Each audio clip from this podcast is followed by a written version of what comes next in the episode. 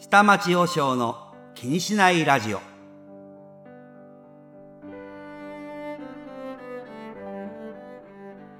こんにちは。真言宗武山派もっとい不動密造院という東京は東の外れの江戸川区にあります下町のお寺の住職をしています。名取方言と申します。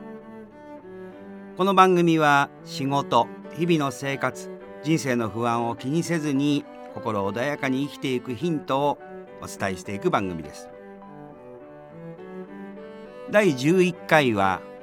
私たちが子供の頃から当たり前のようにされている評価そして比べるということをテーマにお話をしてまいります。どうぞ最後までお付き合いください。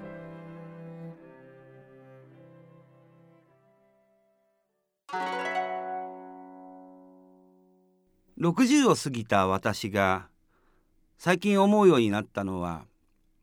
いつでもどんなことがあっても心穏やかでいられるための仏教のさまざまな教えというのは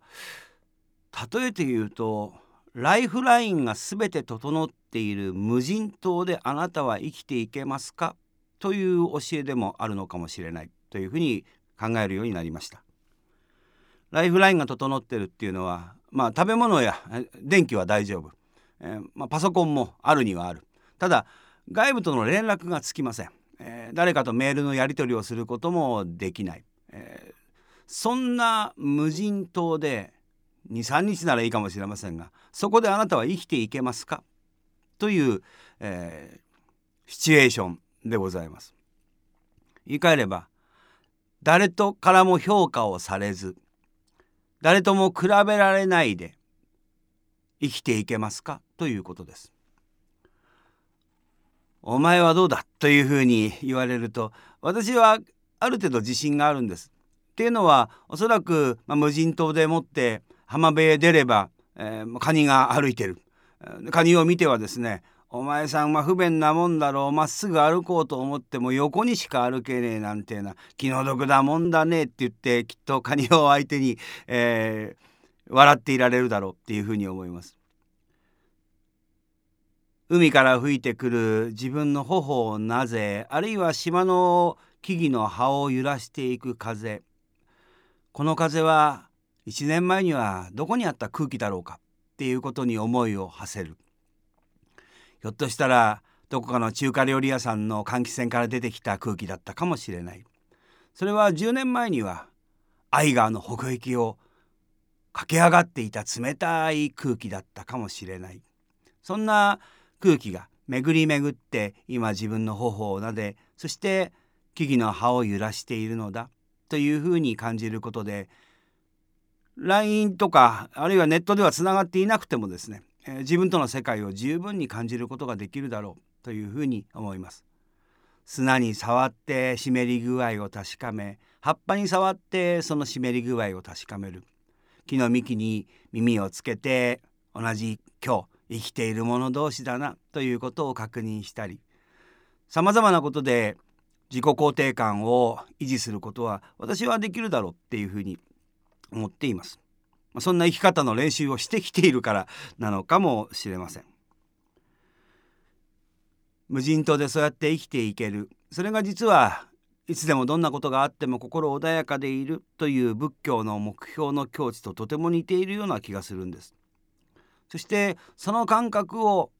普段の生活の中で身につけてしまって実際の、まあ、リアルな、えー、社会の中へ、えー、戻ってくるこうなればかなり強い、えー、というふうに言えるだろうというふうに思います。人と比べることに、えー、意味は見出しませんし、えー、自分に自分の評価をして「アイアム OK」が出てるわけですから、えー、他と比べられても大して傷つくことはないだろうと思います。ところがそんなことを私たちはなかなか考えられないし教えられてもいない。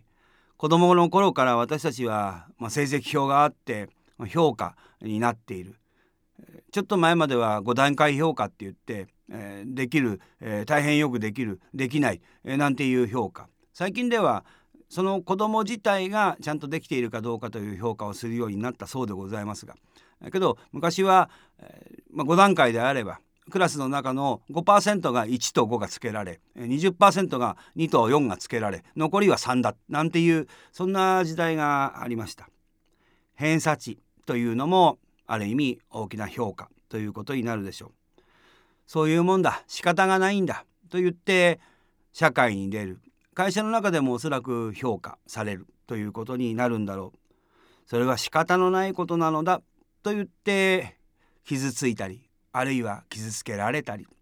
ということをしているのが、まあ、実際なのかもしれません。ただそんなことで心を乱しているのはもったいないって私は思います。あるお坊さんがこんな言葉を残しています。比べて喜ぶと人を傷つける。比べて悲しむと己を失うという言葉。比べて喜ぶと人を傷つけるっていうのは私はあの人に比べりゃマシな方だと思う。これが比べて喜ぶということですが。これもし相手が知ったらですねふざけろというふうに、えー、怒りたくなるだろうというふうに思います。言い換えれば誰かと比べて喜んでいるってことはその誰かのことをまあ傷つけているということに他なりません。比べて優越感を感じていればいつかは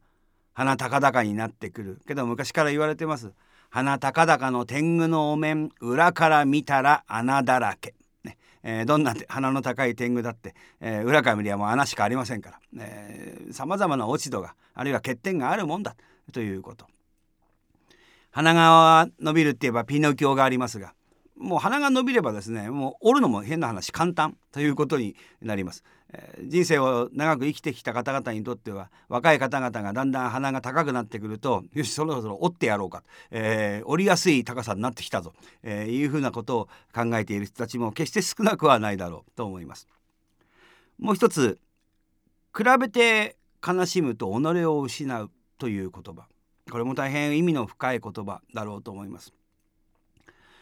オリンピックやなんかあるいは競技会やなんかで、まあ、1等2等3等が決まる、まあ、戦いがあれば仕方がないんですが、えー、実際格闘技とかですねは仕方がないと思いますが、まあ、分かりやすい例で言うと短距離走で考えてみましょう。えー、例えば 100m 走でもって、まあ、分かりやすいように1位が、えー8秒。8秒で走る人まだいませんが。1位が8秒。2位が9秒。3位が10秒で走った人になったとしましょう。3位になった10秒の人が1位と2位の人と比べてですね。ああ俺はダメだな。なんていうふうに落ち込む。これが比べて悲しむと己を失うということです。何をその己を失っているかっていうと3位になって10秒にで 100m を走った人がやらなければいけないのは1位2位の人を羨むのではなくって自分のタイムを速くすることだけなのでございます。それが分からずに他人と比べて悲しんでいれば自分のタイムが10秒であるということそしてその10秒を縮めていけばいいのだという己がやらなければいけないことが見えなくなってくるという意味で比べて悲しむと己を失うという言葉になるんでございます。実際比べて心が穏やかになるということはほとんどなんか私にとっては意味は、えー、ありません。私は今檀家数250、まあ、都内ではどうなんでしょうかそう大きい方ではありません。私が生まれ育った実家のお寺は檀家数700という大変規模の大きなお寺でございます。今のお寺に家内と結婚をして入った時、まあ、檀家数は80件でございました。実家のお寺は大きくていいな、えー、お葬式や法事もいっぱいある。収入もいっぱいある。生活には基本的には不自由はしなくていい。それに比べて私が住職になった寺はどうだ。檀家80件お葬式といえば年に1件か2件っていうそんなこと。いろいろな布教活動をしようと思ってもその資金がない大きなお寺はいいなというふうに思っていたものでございました。けれどこんな惨めになる考え方はどう考えても違うぞというふうに、まあ、ずっとじくじくと思っていた覚えがあります。えー、比べてしまって、まあ、自分が惨めになっているだけということです。今では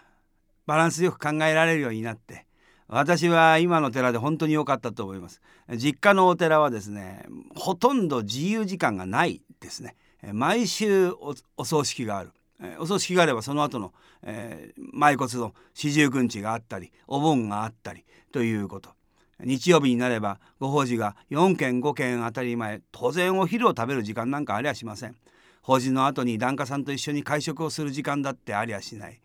にもかかわらず私は檀家さんやと一緒に、えー、法事の後に食事をしお酒を酌み交わしながら檀家さんの親戚の職業まで知ることができる、えー、こんなにありがたいことはないだろうというふうに思うようになりました。つまり「I am OK」今の自分でいいのだ。ということを、まあ、しっかり確認ができたということです。